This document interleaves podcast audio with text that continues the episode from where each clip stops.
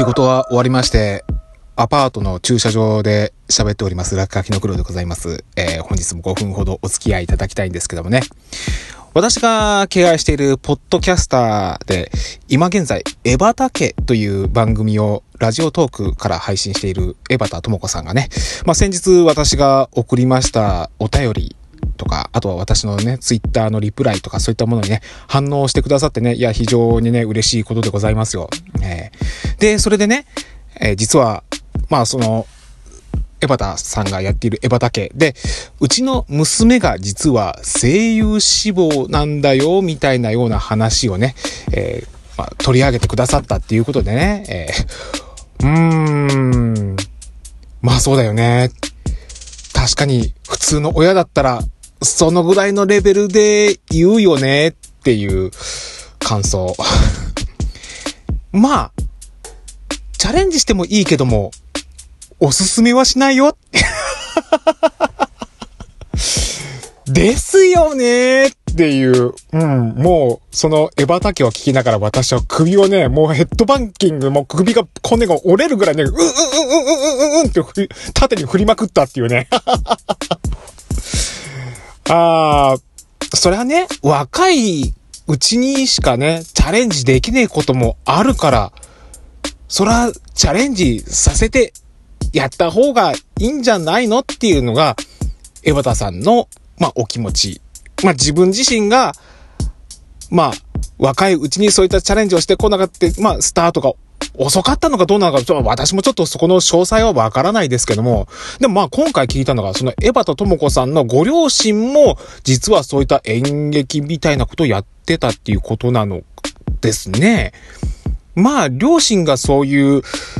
経験者であるんであれば、まあ、自分の子供がそういった道を目指したいっていうのは、あ、俺の後をついてきてくれるのか。あ、ちょっとだけ嬉しいなっていう気持ちにもなるじゃないですか。えー私の父と母と同じですよ。あ、黒が畜産業の道に入ってきてくれるのか、後をついてきてくれるのか、嬉しいな、みたいな。違うな。なんかちょっと違うな。うーん、違うね。ごめんなさい。あの、ちょっとここは、えー、訂正しますけども。でもね、うちの娘が、その声優の道行きたいとかね、演劇の道に行きたいっていうその気持ち、確かに、親としては私も組んであげたい。実際にね、その道で活躍されている江端智子さんはじめとする様々なね、そういった方々のね、活躍とかこう見聞きしたりしてますとね。うん、ただですよ、江端さんのお友達に、あのー、白井亮さんという方がいらっしゃるじゃないですか。そして、その、ね、あのー、お友達であります、AD 笠原さん。江端智子さんと3人、その、まあ、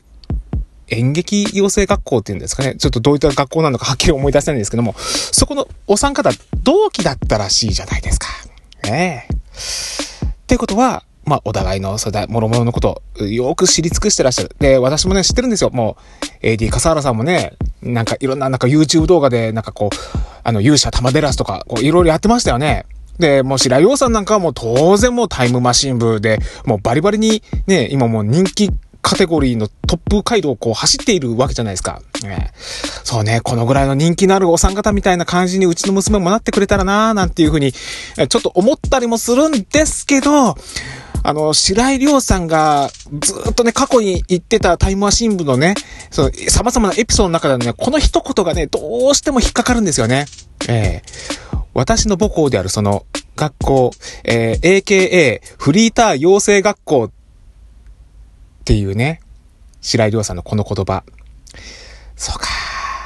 フリーターを大量に排出する学校なんだねって その言葉がね、どうしても頭に血がついちゃってね、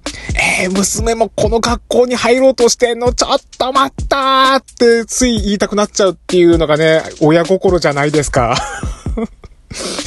いや、でもね、まあ、それは、チャレンジャーさせたいと思いますし、それでね、まあ成功しようにそう、失敗しようにそう、どんな形であっても、親としては支えたいとは思うけども、思うけども、思うけども、でもやっぱりね、もう、まあね、まあ、今の、これからの時代はね、まあどんな道行ったってギャンブルだからね、まあまあもうギャンブルだからいっか。